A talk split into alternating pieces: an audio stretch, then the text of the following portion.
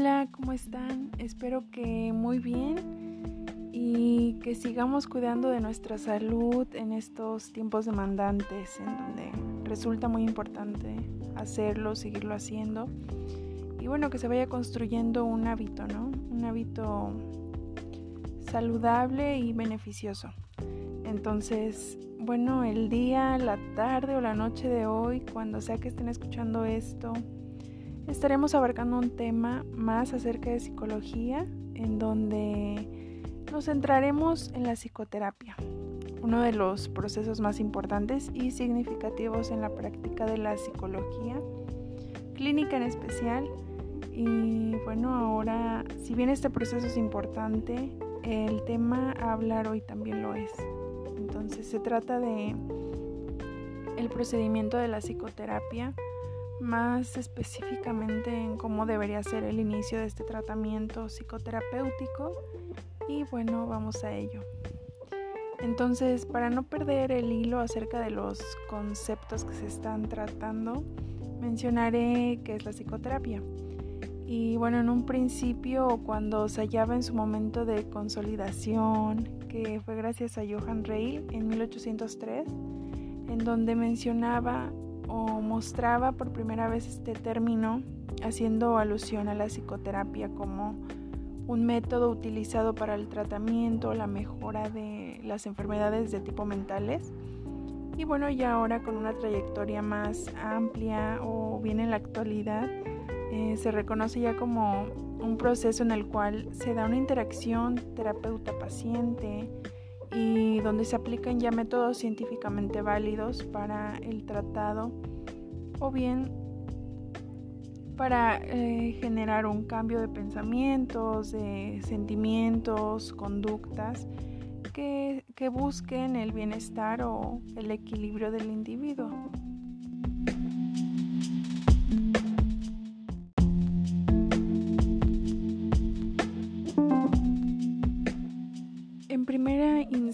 La persona que llega a terapia, cualquiera que sea la naturaleza de sus síntomas psicológicos, eh, se encuentra en un estado de desmoralización. Es lo que hay que entender y que esto puede ser caracterizado por distintos factores, ya sea la pérdida de la autoestima, sentimientos de incompetencia o desesperanza, entre otros. Entonces, es esto mismo lo que posiciona a la persona en un lugar en que se le imposibilita hacerle frente a las demandas del ambiente o del contexto en el que se encuentra o se desenvuelva. Entonces, en pocas palabras, lo posiciona en un estado donde se afecta su funcionalidad. Y es entonces donde se da la primera interacción de terapeuta-paciente o el primer encuentro en donde se busca este, este apoyo dentro del tratamiento de psicoterapia. Entonces, aquí es donde el, encuadre tiene cabida. Es la parte inicial del proceso en el cual se le explica al paciente cuál es la forma de trabajar y los diferentes elementos que estructurarán la, la relación terapéutica para que puedan producirse los cambios que que se esperan, los cambios internos que el paciente espera o, está buscando. Y bueno, antes que todo, eh, es algo que suele ser conveniente tanto para, la, para el terapeuta como para el paciente, que es no comprometer el tiempo de duración del tratamiento. Y bueno, esto porque en realidad no es algo certero ni de un lapso concreto, sino que depende de cada individuo y del trabajo que se dé consecutivamente, tanto como de hacerles conscientes a los pacientes de la influencia que traiga la perseverancia, tanto como su compromiso, así como también eh, el desvarío o el abandono del procedimiento. Otro punto importante es la vista de los honorarios o de la paga que consecuentemente se le proporciona al terapeuta por los servicios.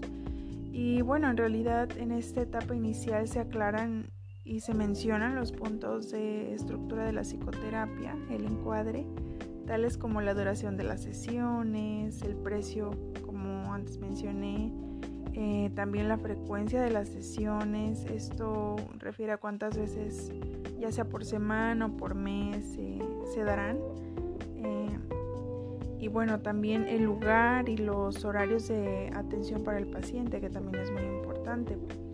Y otros puntos esenciales como el tratado de las sesiones, la confidencialidad, que es también un punto muy importante y también recalcar en qué casos se hacen excepciones porque eh, si bien es un punto a respetar tanto para el paciente como para el terapeuta, hay, hay situaciones en las que se hacen excepciones a la confidencialidad, ya sea por motivos que, que rebasen, ¿no? que sean ya de una índole eh, en donde la ley obligue al terapeuta a pues a colaborar esto ya sea por por cometer delitos graves por ejemplo.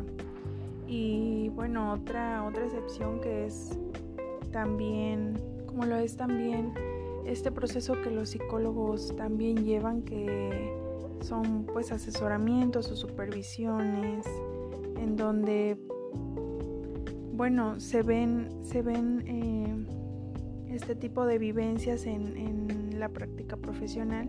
Y todo esto pues para un beneficio eh, mucho mejor, ¿no? Tanto para el terapeuta como para el paciente, para que no influya también en su, en su proceso, sino que todo quede en un punto profesional.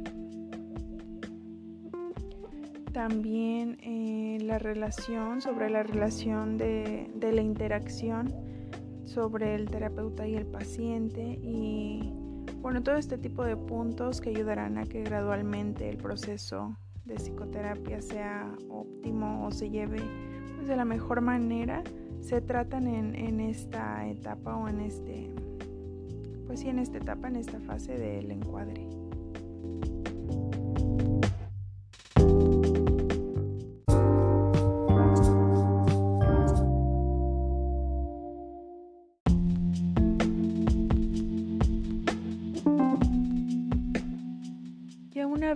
Aclarados todos los puntos correspondientes en el encuadre, se da esta continuidad al comienzo del tratamiento o al proceso en donde ya eh, se empezará a dar paso a lo que tenga que decir el paciente, lo cual es de suma importancia. Eh, y bueno, lo que el paciente tenga que decir de sí mismo sobre su vida. Entonces, antes, antes de empezar ya con esta intervención como tal, por el terapeuta hay que dar como ese espacio, ¿no? Para que el paciente vaya abriéndose, vaya eh, dando pues a conocer o, se vea el conocimiento que tiene sobre sí mismo. Y bueno, por este punto el rapport, que es otro de los conceptos mm, pues digamos que básicos y fundamentales en la psicoterapia o en, en la terapia como tal, juega pues un papel imprescindible, ¿no?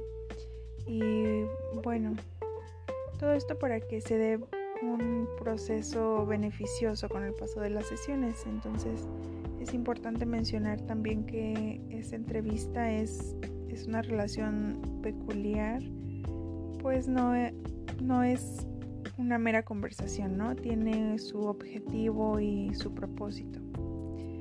Entonces también eh, pese a dar lucha en contra de las posibles resistencias que de alguna forma los pacientes llegan a presentar, eh, es importante también considerar qué es lo mejor para el paciente y también en qué punto la solución llega a ser presencia, pues es el padecimiento y el deseo de sanar el motor más directo de la terapia. Es así que vemos eh, que la primera entrevista condiciona el futuro del proceso terapéutico, pues en ella se reorganizan expectativas, intencionalidades y responsabilidades también. Entonces esto ayuda también a fomentar una atmósfera cálida de aceptación, de confianza y sobre todo de empatía, ¿no? Aquí en esta relación o en este ambiente.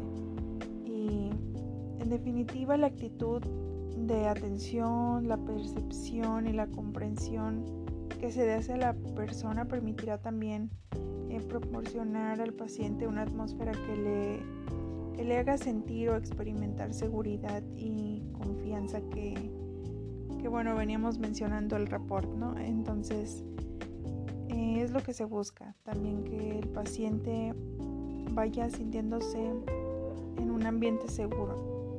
Y esto eh, considerablemente pues va a favorecer en un encuentro un encuentro mejor consigo mismo así como de una libre expresión de actitudes y sentimientos y bueno además de sus contradicciones y resistencias que, que ya lo habíamos visto anteriormente. Entonces es importante también esta, esta, este primer encuentro y estas primeras situaciones que se van planteando porque si bien lo vimos muy a fondo eh, suceden diferentes situaciones con diferentes individuos.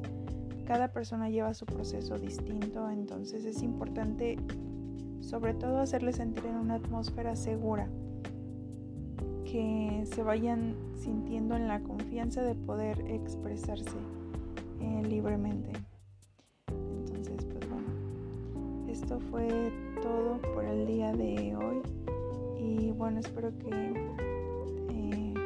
esta información sea relevante, de importancia y que mm, sobre todo pues haya quedado un poquito como más eh, claro cómo se da este proceso, cómo se va dando y por qué no, porque es importante también eh, que se vayan aclarando los puntos en su momento, entonces pues es así como se da o se plantea una iniciación en este proceso psicoterapéutico.